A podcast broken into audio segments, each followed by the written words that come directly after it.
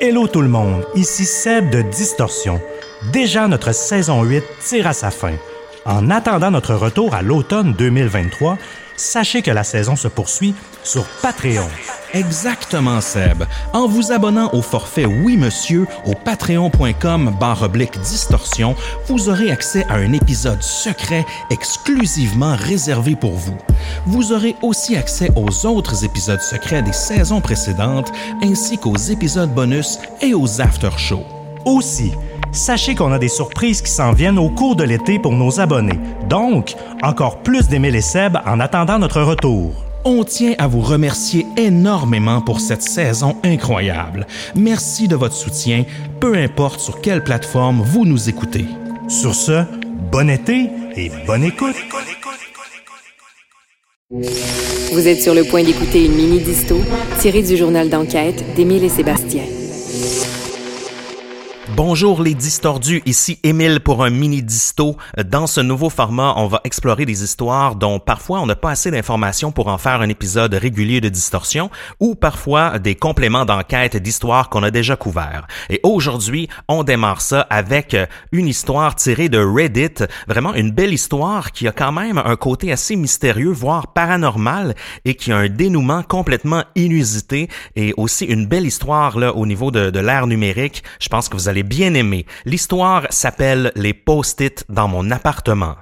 Il y a deux ans, un utilisateur de Reddit du nom de R. Bradbury 1920 poste sur euh, la page, la section de Reddit Legal Advice, donc des gens qui recherchent des conseils légaux. Et son post va vraiment semer l'engouement sur Reddit dans la semaine et les, les mois qui vont, qui vont suivre. Écoutez bien ça.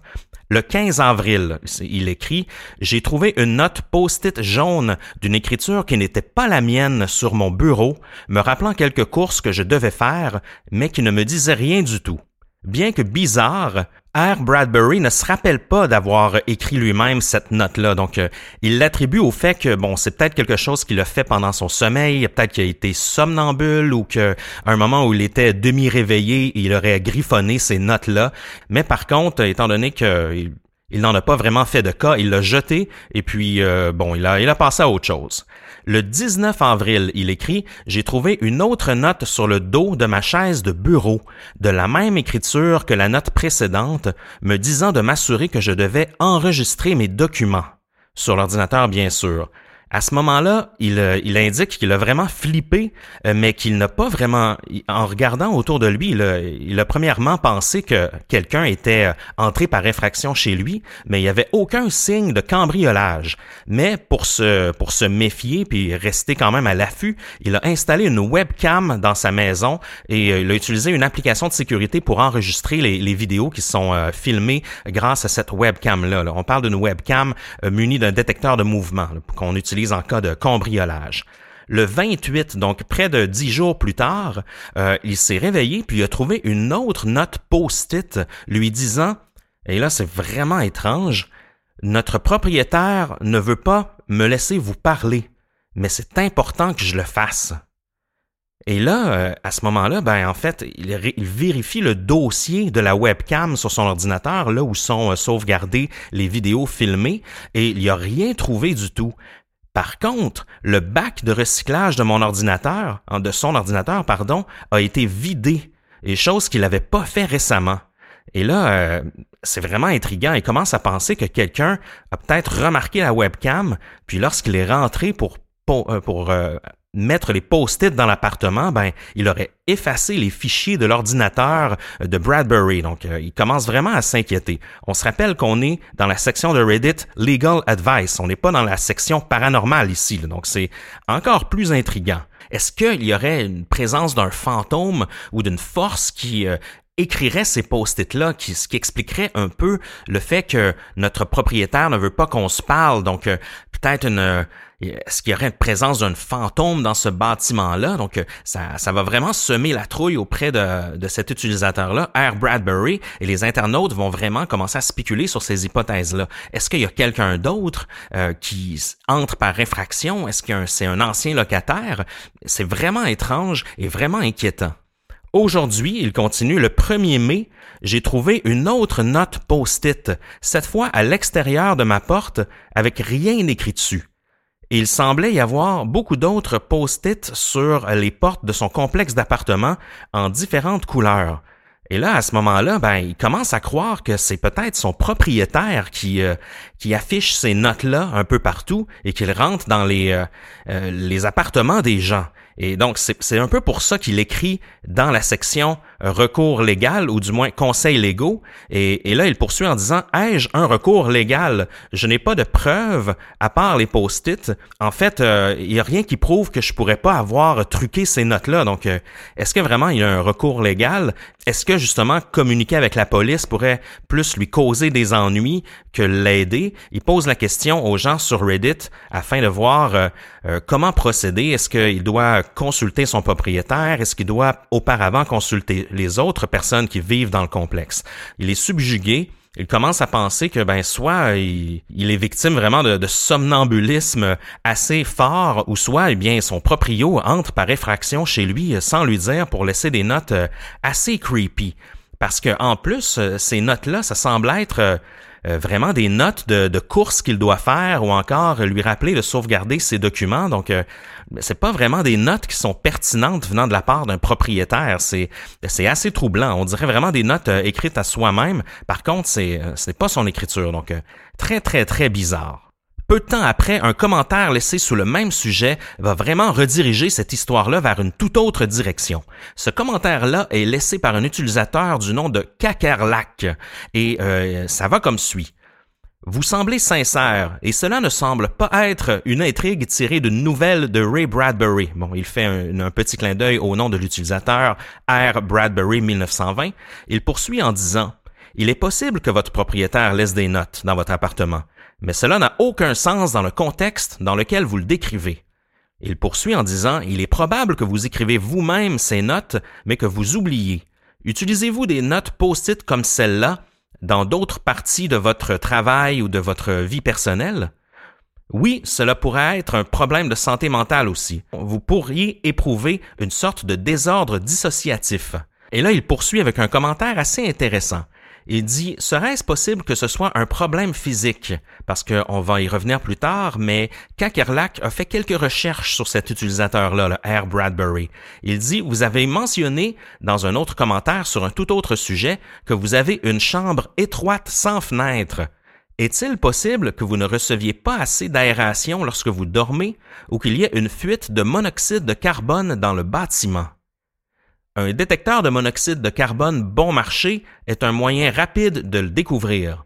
Vous auriez aussi de très graves maux de tête dans cette situation-là, parce que évidemment ici on parle d'empoisonnement au monoxyde de carbone, c'est très grave, on peut même en mourir. Et il, conclut en disant, vous connaissez votre propre histoire médicale et votre propre histoire de, de problèmes mentaux, euh, par exemple tout ce qui est euh, héréditaire.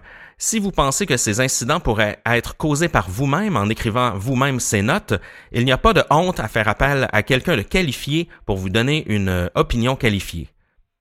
Et là, euh, j'aimerais pointer vers euh, cette histoire de monoxyde de carbone, parce que cet utilisateur-là, Kakarlak, son vrai nom, c'est Ken Roach, et c'est un habitant de la région de Seattle aux États-Unis. Et lui, Ken, il demeure sur un bateau maison, donc vous, savez, un fameux houseboat là, qui est euh, arrimé au port ou à la marina. Et là, il, il vit dans cette euh, dans cette maison là, dans ce dans ce bateau à l'année. Donc c'est vraiment sa sa vraie maison. Et vous savez, un bateau c'est euh, constamment alimenté par euh, par du gaz pour faire marcher la cuisinière, le four et autres autres appareils du style. Et puis Ken, lui, c'est un ingénieur en aéronautique, alias Kakerlak, et il fréquente souvent cette page là, le Legal Advice, qui est quand même fréquentée par des gens de tous horizons. il y a des gens aussi sur cette page-là qui vont parfois le poster des, histoires comme, comme quoi ils croient qu'ils sont suivis par le FBI, puis ils se demandent s'ils ont des recours contre ça. Mais Ken, il a une histoire euh, similaire qui lui est arrivée, même euh, une histoire qui lui est arrivée à un collègue marin. Euh, cet ami-là de Ken avait perdu connaissance au large lorsqu'il avait ancré son, bateau au large et il avait été retrouvé nu plusieurs heures plus tard, couvert de sa propre merde et à des milles d'où il était parti naviguer. Donc vraiment, il avait dérivé, il s'était évanoui dans la nuit et euh, c'était un peu inexpliqué. Et puis Ken, il se rappelle que lui-même euh, eu un incident semblable il y a quelques années avec sa femme et euh, son enfant et il avait il expliquait qu'il avait oublié le four au gaz ouvert sur son bateau et puis qu'après quelques heures, il commençait vraiment à se sentir très mal, qu'il a eu des blackouts, euh, qu'il avait des maux de tête vraiment sévères et que tout ça était dû au fait qu'il avait oublié la, la valve de gaz ouverte sur son bateau. Donc ça aurait pu être très grave, même le bateau aurait pu euh, prendre en feu et sa famille même aurait pu euh, en périr. Donc c'est pour ça que euh, cet utilisateur-là a mentionné cette hypothèse-là, sachant que lorsqu'il manque de ventilation dans un endroit très restreint et qu'il y a une présence de gaz, mais ben, c'est fort probable qu'on euh, qu'on devienne un peu fou, même qu'on qu'on ait des, des, des problèmes de mémoire. Dans le même sujet, le Air Bradbury va confirmer qu'il a effectivement de terribles maux de tête et à l'instant même, il avait chez lui un détecteur de monoxyde de carbone encore dans sa boîte, donc euh, il va le déballer, il va le brancher et il va se rendre compte que le chiffre est extrêmement élevé.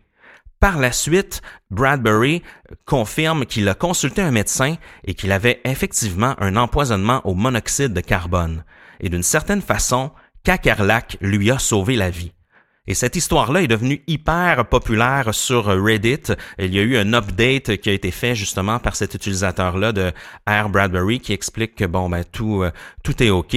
Euh, c'est qu'en fait justement cet utilisateur-là, Ken euh, du nom de Kakerlak, avait fait une petite enquête en allant voir sur les autres sujets que que Air Bradbury avait commenté dans le passé. Et dans un autre sujet, il mentionnait qu'il était à la recherche d'un designer d'intérieur pour configurer son appartement qui était très restreint et qui n'avait pas de fenêtre. Donc c'est ce qui a mis la puce à l'oreille à Ken pour euh, suggérer l'hypothèse du monoxyde de carbone.